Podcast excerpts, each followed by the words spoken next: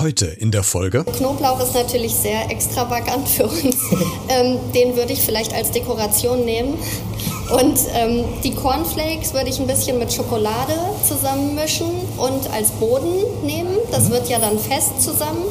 Und mit dem Basilikum würde ich ein Mango-Mousse machen. Oh, schön. Mit, mit dem Basilikum dann einfach hacken, das ähm, entweder vorher in die Sahne einlegen, dass die Sahne den Geschmack vom Basilikum hat, dann aussieben und dann ja. diese Sahne für ein Mango-Mousse verwenden. Hallo und herzlich willkommen zu dieser neuen Podcast-Folge. Sie sind klein, süß, sehen zauberhaft aus und zergehen auf der Zunge wie Butter in einer heißen Pfanne. Petit Four.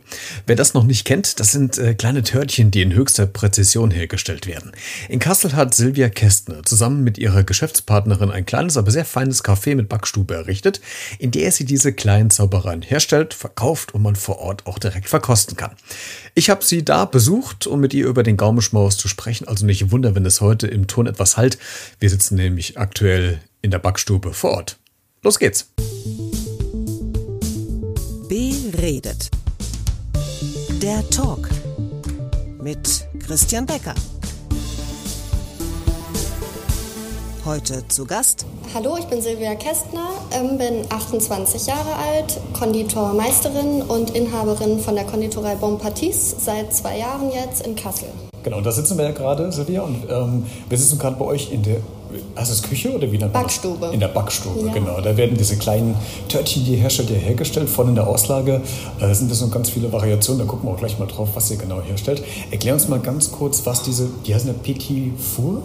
Genau. Was ist das genau, für die, die es nicht kennen? Ähm, wir haben moderne Petit Four, nennen wir das, ähm, wie Mini-Törtchen vom Aussehen und auch von vom Geschmack und von der Konsistenz her sind das ähm, wirklich wie, wie kleine Torten ähm, alle mit einem Sahnemus gefüllt und in modernem Design. Nicht diese klassischen Petit Four, die manche Konditorliebhaber auch ähm, kennen, diese geschichteten, glasierten mit einer Garnierung obendrauf, die bieten wir gar nicht an.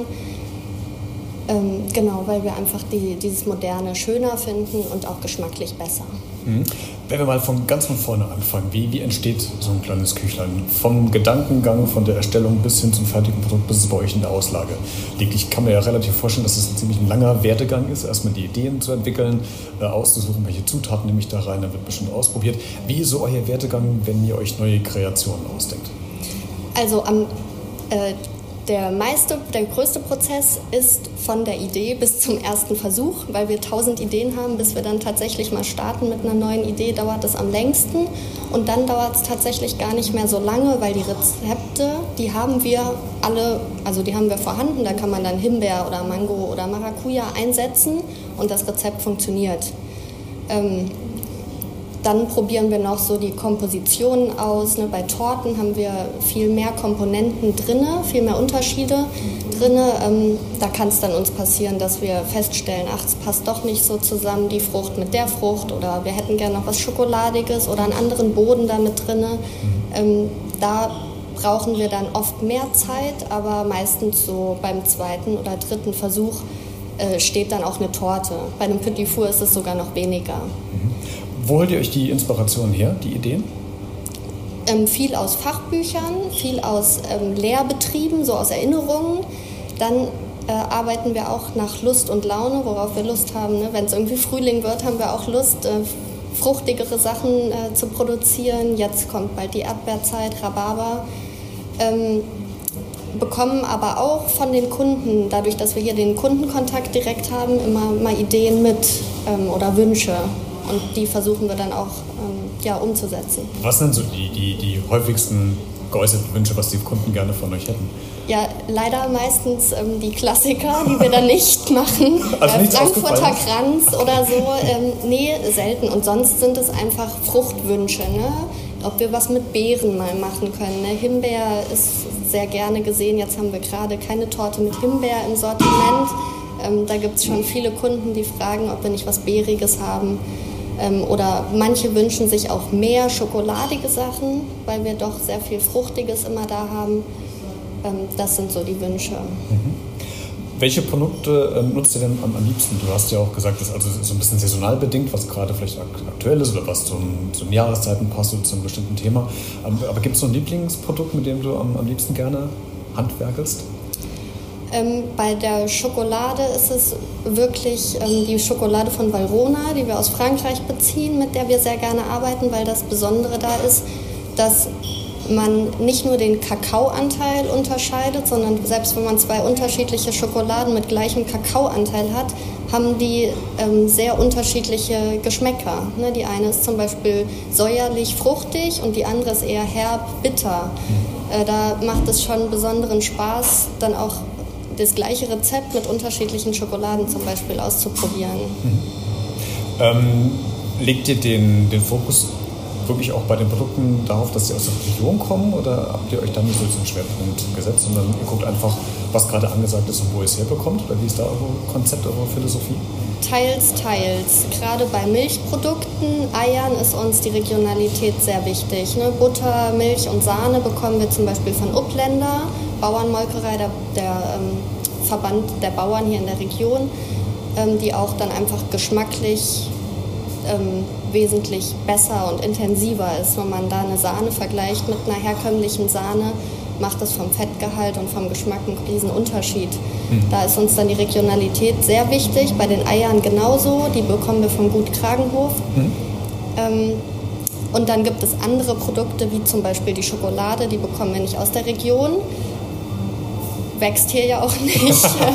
ähm, Genau, die beziehen wir dann aus Frankreich, weil uns da wichtig ist, ähm, eine, eine sehr gute Schokolade einfach zu haben, vom Geschmack und auch vom, ähm, ja, vom, von, der, von dem Schmelz, die die Schokolade hat. Ähm, da ist uns das dann auch wichtiger als ein Biozertifikat zum Beispiel. Mhm. Jetzt könnte ich mir persönlich überlegen, dass ihr wahrscheinlich in eurem Freundeskreis ja einen sehr hohen Stellenwert genießt, weil wenn ihr ja neue Sachen, Kreationen ausprobiert, dürfen die doch bestimmt mal äh, Probe essen. Oder der, der ist euer so, so Testpublikum, falls es mal darum geht, ähm, Sachen zu probieren? Oder ist es wie in der Wirtschaft, der Wirt ist fast der beste Kunde? ähm, zumindest der kritischste, okay. würde ich fast sagen. Ähm, dass, wenn wir damit zufrieden sind, beide, ähm, ist das schon mal viel wert. Aber trotzdem können auch Angestellte ihre Meinung dazu sagen oder Familien, Mitglieder, Freunde natürlich. Und dann gibt es auch so einen Kundenstamm, von dem man dann weiß, die sagen wirklich ehrlich, äh, was sie davon halten von einem neuen Produkt und da fragen wir dann auch gerne nach. Mhm. Wo habt ihr denn euer Handwerk gelernt? Also wie, wie bist du eigentlich dazu gekommen, diesen Laden jetzt äh, zu öffnen? Ihr seid zu zweit, aber äh, du bist jetzt gerade hier. Was, was war so vorhergehend passiert in deinem Leben? Mhm. Ähm, ich war in Innsbruck für meine Ausbildung in Österreich ähm, bin da eigentlich hingekommen aus persönlichen Gründen, weil mir das dort gut gefallen hat, in die Berge und so weiter. Ähm, und hatte dann Glück, dass ich noch einen super guten Betrieb, Lehrbetrieb gefunden habe, auch eine reine Konditorei, einen Familienbetrieb und dazu kommt noch, dass die Berufsschule dort ähm, eine sehr, sehr hohe Qualität hat.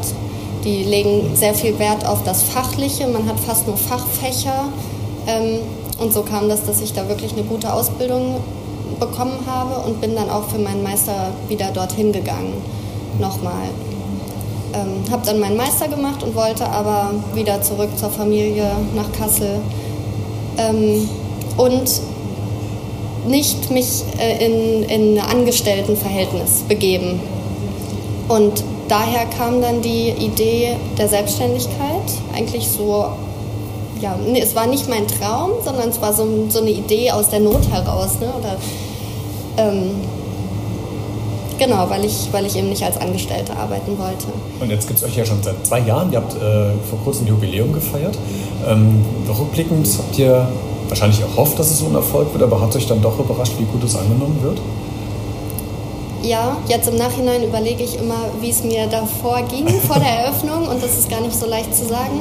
Ähm, aber klar, dass es jetzt so, so schnell auch sich rumgesprochen hat, ähm, war schon überraschend und auch so ein konstantes Publikum, was sich entwickelt und wirklich so viel Positives, was wir wiederbekommen, dass, dass die Qualität sich da einfach durchsetzt im Vergleich jetzt zu, zu anderen. Wobei natürlich unsere Produkte auch anders sind, als man es sonst in Kassel findet. Aber hast du vielleicht trotzdem das Gefühl, dass die, ähm, dass die Kunden mittlerweile mehr auf die Qualität achten? Ja, ich denke schon, dass das mehr und mehr kommt und auch schon in den vergangenen Jahren mehr wurde. Und dass sie ähm, auch, hm, deswegen auch, auch bereit sind, vielleicht auch mehr Geld dafür auszugeben, dass da so ein, so ein anderes Bewusstsein gerade herrscht? Genau, ich kann da jetzt nur von, von hier Wilhelmshöhe, von der, von der Ortschaft hier reden. Da ist es ja sowieso schon mal ein hohes Niveau und ich denke, die Leute geben da auch sowieso schon mehr Geld für aus. Aber gerade wenn man dann noch seine Produkte für ähm, handwerklich alles selbst hergestellt, ne? die Leute sehen uns auch direkt, wie wir das herstellen. Mhm. Ähm, und dann noch wissen, dass wir auch gute Rohprodukte kaufen, ne? dass wir halt viel Geld auch selber für Upländer Butter, für Upländer Sahne ausgeben, ähm, dass die Leute das dann auch bereit sind zu zahlen. Mhm. Eure Kunden, die, ich glaube, die können ja auch bei euch auch Sachen bestellen, die, die Wünsche äußern, von, von kleinen Törtchen bis zu richtigen großen Torten. Wenn du mal so überlegst, in den letzten zwei Jahren, was war so der ausgefallenste Wunsch, der mal kam, den du mal kreieren musstest? Gibt es da was? Ja, dazu muss ich sagen, dass wir das meistens ablehnen, so ausgefallene so, okay. Wünsche, weil wir ähm, nicht so gerne so, so Bastelarbeiten machen, sage ich mal. Ne? Wir haben ähm, Angebote, unterschiedliche Angebote und dann können die Leute aus fünf Sorten auswählen oder vom Design dann genau das gleiche. Okay. Ähm, die häufigste Frage, die wir dann bekommen, ist, ähm, wie viel Text kann ich denn da drauf schreiben lassen oder so auf eine Torte? Das ist dann so das Spannende. Wie, welche Romane die Leute gerne auf ihrer Torte drauf haben äh, möchten. Sowas ist dann eher extravagant für uns, weil wir keine Motivtorten oder keine äh, großen ausgefallenen Basteleien machen. Hm. Wenn du ähm, also überlegst, es gibt ja mittlerweile im TV ganz viele Koch- und Backshows. Es gibt das große Backen auf Sat 1, äh, die Normalversion noch mit den Prominenten. Ähm, wie findest du, dass das quasi diese dieser Beruf des Handwerks, der Bäckerei, der, der Konditorei quasi jetzt auch so in die Öffentlichkeit immer mehr in den Fokus gerät? Ähm, also die Hoffnung, die ich da, davon habe, ist, dass der Beruf einen besseren Ruf bekommt, dass die Leute dann dadurch auch mehr dafür bezahlen, dass vielleicht die Angestellten davon profitieren und auch die ähm, Lehrlinge mehr profitieren. Das ist sicher ein Vorteil davon. Ähm, was ich da ein bisschen kritisch sehe bei diesen Backshows ist, dass der Handwerksberuf oft auf dieses Motivtorten reduziert wird. Mhm. Ähm, es wird gar nicht, also andere Sachen werden ja gar nicht an, erfordert bei ja. diesen Backshows, sondern nur dieses Gebastel. Ähm, und wenn man dann manchen Kunden sagt, ja zum Beispiel Eisherstellung gehört auch zum Konditorsein dazu, ne, sind die ganz überrascht oder welche Facetten der Konditorberuf sonst noch hat. Mhm. Ähm, aber ansonsten, dass sich das verbreitet, dass auch ähm, viele Jugendliche da Interesse dran entwickeln, ist natürlich schön.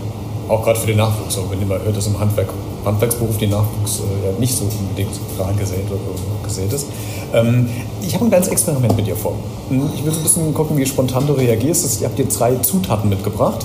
Äh, und weil ihr auch gerne in der Küche experimentiert, würde ich gerne, dass du mir spontan äh, sagst, was du aus diesen drei äh, Zutaten zaubern würdest, was ich mir vorstellen könnte, was als Endprodukt dann bei uns auf dem Tisch steht. Ich würde dich erst noch bitten, nur mal zu riechen, die Augen zuzumachen und dann erst mal zu gucken, ähm, vielleicht lässt du dich überraschen. Mhm, okay? Mhm, gerne, also Augen ja. zu. Kannst die Tupperdose aufmachen? Ich gebe sie dir in die Hand. Da. Riech mal, du wirst wahrscheinlich eins direkt sehr stark rausriechen. Aber was meinst du, was drin ist? Basilikum. Ja. Zwei andere Sachen? Ich rieche nur Basilikum.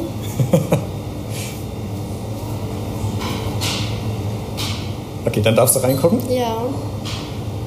Cornflakes und ah ja, Knoblauch. Jetzt, jetzt wo ich sehe, habe ich es auch gerochen. Ähm, Kannst du mir spontan irgendwas sagen, was du mit diesen drei Zutaten machen würdest? Also Knoblauch ist natürlich sehr extravagant für uns. ähm, den würde ich vielleicht als Dekoration nehmen. Und ähm, die Cornflakes würde ich ein bisschen mit Schokolade zusammenmischen und als Boden nehmen. Das mhm. wird ja dann fest zusammen. Und mit dem Basilikum würde ich ein Mango-Mousse machen. Oh, schön. Mit, mit dem Basilikum dann einfach hacken, das ähm, entweder vorher in die Sahne einlegen, dass die Sahne den Geschmack vom Basilikum hat, dann aussieben und dann ja. diese Sahne für ein Mango-Mousse verwenden. Ähm, in eine Form füllen, dann auf den Boden setzen und mit der Knoblauchzehe garnieren. Es klingt auf jeden Fall sehr lecker. Also ich wäre gespannt, wie es aussehen würde, wenn du es machen würdest dann tatsächlich. Ja. Ähm, sonntags ist ja meistens so die Zeit, wo man gerne ähm, mal spazieren geht und äh, nach dem Spaziergang freut man sich ja auf ein Stück Kuchen und man geht irgendwo zum Bäcker oder zum Konditor um die Ecke. Ähm, wie ist es denn bei dir, wenn du außerhalb deines Ladens oder eures Ladens ähm, was essen wollt? Können, kannst du ohne Vorurteile die quasi ein Stück Kuchen essen oder bist du automatisch in diesem Probier- und ähm, Analysemodus drin, dass du, wenn du was isst von jemandem, der es anders hergestellt hat, zu gucken, oh, okay, das, okay, das ist super, aber ah, nee, das hätte ich jetzt anders gemacht das ist viel zu lange Backofen gewesen. Bist du befangen oder kannst du das genießen außerhalb? Ähm, ich kann das schon genießen, aber ich habe schon diesen anderen Blick darauf, ne? dass ich zum Beispiel, wenn ich eine Torte habe, die einzelnen Schichten erst probiere ne? oder erst die Füllung, dann den Boden. Ähm, sowas ähm, mache ich natürlich schon, um herauszufinden, was ist da drin, wie hat er das gemacht. Und natürlich von der, von der Optik her, denke ich, habe ich auch schon beim Auswählen der Produkte einen anderen Blick darauf. Also kannst du es noch genießen. Also deine Freunde brauchen jetzt keine Angst zu haben, wenn sie dich nachmittags zum Kuchen einladen, dass du mit dem kritischen Blick da drauf bist. Nein, nein, das ist wunderbar. Wenn die Leute mit guten Zutaten selber gebacken haben, ist das äh, ganz toll. Super. Vielen Dank, dass ich heute da sein durfte dass du uns so einen kleinen Einblick in eure Küche gegeben hast und in eure Produkte, wie ihr arbeitet. Äh, wo findet man euch noch im Internet, wenn man euch suchen will? www.bonpartis.de oder auf Instagram konditorei-bonpartis. Facebook auch. Also auf allen Social Media Kanälen. Ich verlinke es aber auch nochmal in der Podcast-Folge. Gerne, ja. Also vielen Dank, dass ich da sein durfte. Hat sehr viel Spaß gemacht bei euch. Danke, mir auch. Mehr Infos über das Unternehmen Bon aus Kassel erfährst du in der Podcast-Folgenbeschreibung. Wenn du diese Folge kommentieren möchtest, dann lass einfach eine Nachricht auf allen Social-Media-Kanälen da oder schreib gerne eine E-Mail an b-redet.gmx.de. Bis nächste Woche und bleib neugierig.